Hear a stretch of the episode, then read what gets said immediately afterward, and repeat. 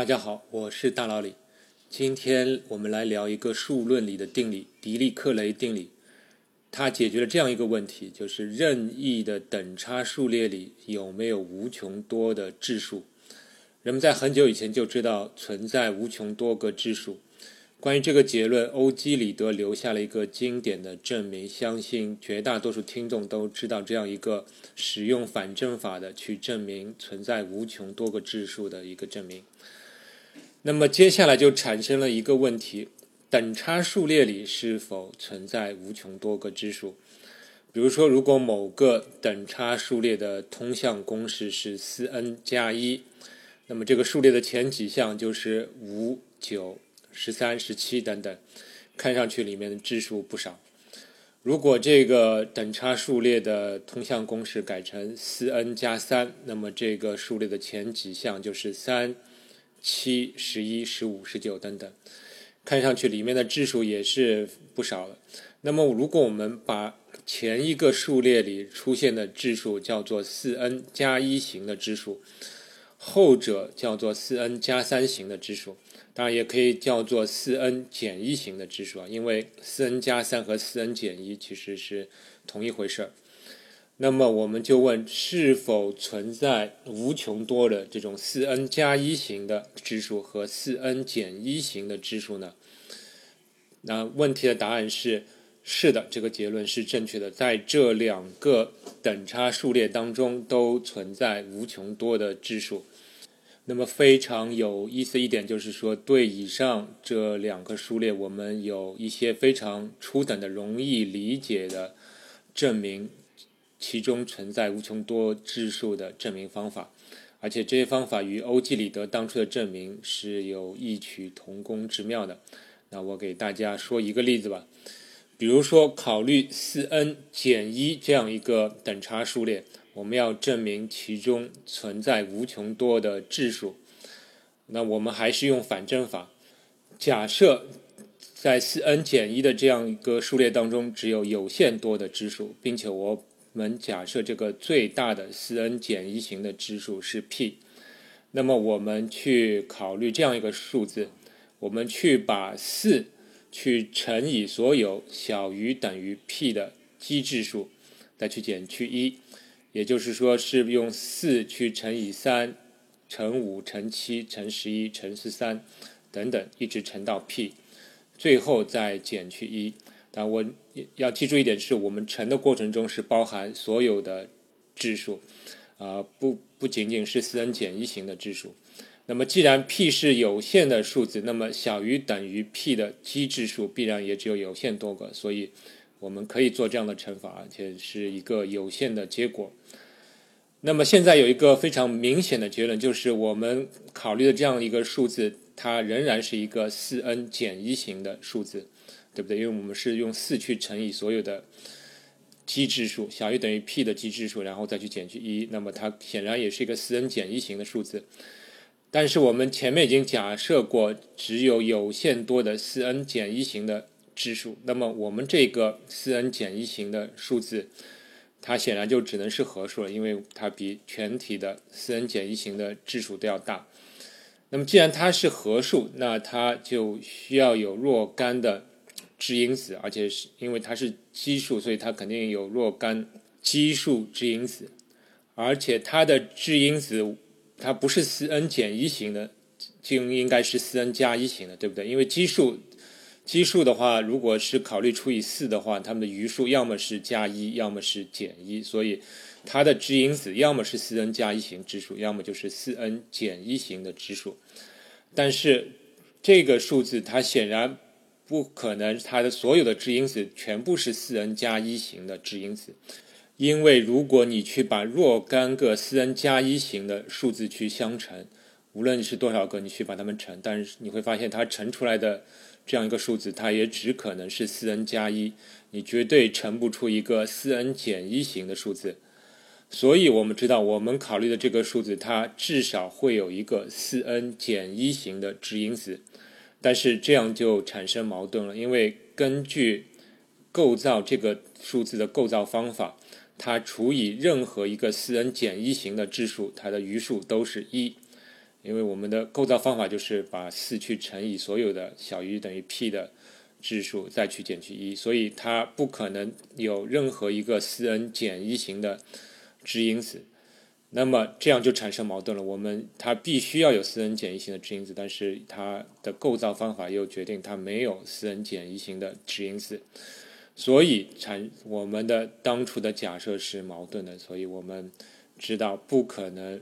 只有有限多的四 n 减一型的质数，只可能是有无穷多的四 n 减一型的质数。证明完成了。那么。这个证明是不是非常的巧妙？它也可以用来证明其他很多其他类型的质数是存在无穷多个的。但是这个证明方法并不是普遍适用的。比如说，如果你去考虑四 n 加一形式的数字，那么这个证明方法就会产生问题了。因为四 n 加一形式的数字，它可以没有四 n 加一形式的质因子。因为你可以用两个或者偶数个四 n 减一的数字相乘，你就会得到一个四 n 加一型的数字，对不对？所以以上的证明方法对四 n 加一形式的数字是不适用的。但是可以留一道思考题啊，其实我们还是有其他的简便方法来证明存在无穷多的四 n 加一类型的质数。那么还是用反证法，大家可以自己去思考一下。这是一个非常好的思考题，但是我们的目标当然不是说是一个个去证明这种四 n 加一、五 n 加一、五 n 加二加三等等这样这样形式的等差数列，一个个去证明过来，那是无穷无尽的。我们当然希望是能够证明对任何形式的一般的 k n 加 b 形式的等差数列，我们要知道其中是否存在无穷多的质数。但这里有个条件，就是这个 k n 加 b 这个等差数列的通项公式里面，k 和 b 首先必须是互质的，因为 k 和 b 如果不互质的话，那么数列里显然全部都是合数了。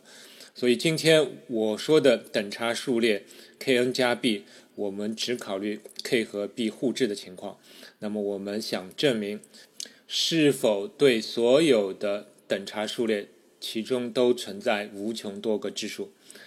那么，对这个一般形式的命题，它在1837年被德国数学家彼得·狄利克雷证明，现在被称为狄利克雷定理。狄利克雷证明这个命题的基本方法，其实是加强了欧拉曾经证明过的一个一个命题。欧拉曾经证明过全体质数的倒数和是发散的。就是二分之一加三分之一加五分之一加七分之一加十一分之一等等，一直加下去，这样一个全体质数的倒数和是发散的。那这个结论其实并不是那么明显的。如果你用程序、电脑程序去计算这个累加的和，你会发现这个数值的增加是非常非常的缓慢的。其实我们还知道另外一个结论，就是全体自然数的倒数和发散。其实这个结论对很多人来讲已经是不是那么直观，不是那么明显了。那么全体自然数的倒数和，它也被称为调和级数，它的前 n 项和大约是等于 log n，这个 log 是自然对数。而对 n 以内的质数的倒数和，它的增长速度就会更慢了，它的数值约等于 log log n，也就是两重的自然对数。那么，虽然这 log log n 当 n 趋向于无穷大的时候，它是发散的，但是它的增长速度已经是非常非常的慢。比如说，如果是计算一下前一百万以内的质数的倒数和，那么它就会等于 log 再去 log 一百万，那么它的数值其实只有二点六三，所以你可以看得出它增长的非常缓慢。如果你要使 log log n 达到比如说一百的话，你可以算算看，那你需要要累加多少以内的质数和倒数和？所以这个欧拉关于质数的倒数和发散这个结论，其实是相当强有力的结论，而且它也是等于间接的再一次证明存在无穷多的质数。而狄利克雷的证明则把欧拉的结论进一步加强。这个狄利克雷证明，哪怕不是全体质数的倒数和。而只取 k n 加 b 形式的质数的倒数和，比如说四 n 加一形式的质数的倒数和，你把它们累加起来，它仍然是发散的。当然，它这个发散速度就会更慢了。但是无论如何，既然所有的 Kn 加 b 形式的质数的倒数和都发散，那么也就等于证明了存在无穷多个 Kn 加 b 形式的质数，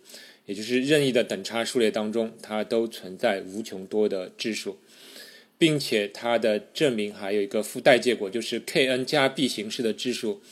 对于如果我们把它固定固定的 k 和不同的 b，其中的数量其实质数数量其实是差不多的。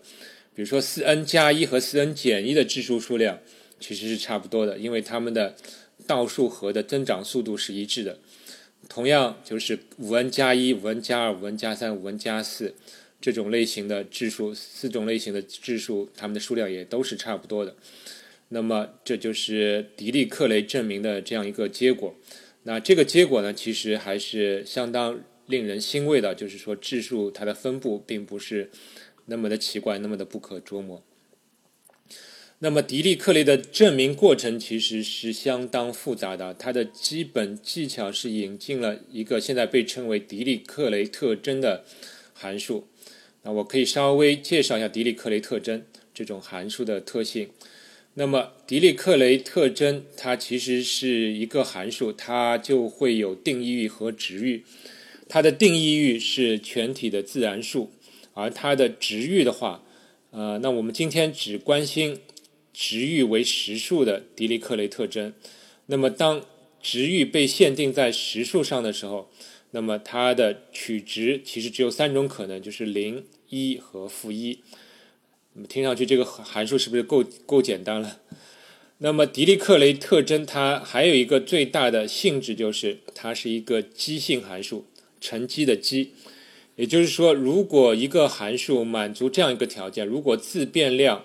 是两个互质函数字的乘积，那么函数值就是这两个数字的函数值相乘。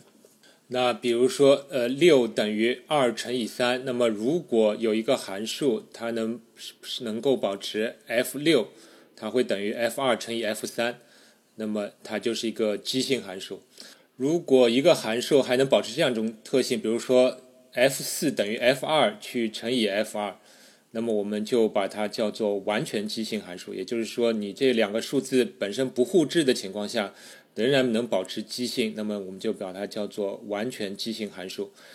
那么狄利克雷特征就是一种完全奇性函数，因为它的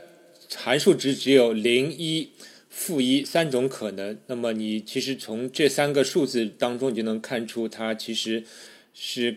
会能够成为一种很好的这个奇性函数。因为零、一、负一三个数字你乘来乘去，你结果可能只能是零、一、负一这三个数字。那么，请你可以思考一下，如果我们已知这样一个函数的值域是零一负一的情况下，你怎么能够定义出一种有意思的奇性函数？当然，你可以说所有的 n f n 都等于零，啊，当然是奇性函数，但没有没有任何意思这种函数。啊，f n 等于一，它当然也是完全奇性函数，但是也是太频繁了，没有什么意意思。那么狄利克雷特征它的定义其实是利用了模算术，就是那种计算结果之后再去除以某个数，只取余数的那种运算。那个模算术的话，我相信很多学过奥数的听众那肯定是非常熟悉的，甚至比我都都了解。那么狄利克雷特征其实就是利用了这种模算术，它定义了一种完全的奇性函数。那它具体的定义我就不说了。大家可以自己去查一下，其实还是比较简单的。那么狄利克雷特征函数的另外一个特点就是它的部分和增长的是非常慢的，因为它是有有零一负一嘛，那它加加减减有很多是抵消，其实它正正常的部分和是周期性的，就是每一段累加会变成零，下一段全部累加又变成零。那么非常有意思的是，另外一种部分和可以叫它。呃，狄利克雷特征的加权平均数，这个加权平均数的定义就是 n 分之 f n 去累加起来。那么我们知道这个 f n 这这特值可能是零、一、负一三种形式。那么 n 分之 f n，那如果分子上不是零的话，那其实就是这个二分之一、三分之一也可能是正的，也可能是正二分之一、负二分之一、三三分之一、四分之一，但可能是负五分之一等等，正加加减减。那么狄利克雷特征它有这样一个特点，就是说，如果当 n 趋向于无穷大，它的 n 分之 f(n) 看上去它有点像趋于零吧，因为有很多有很多 n 分之 f(n) 本身是零。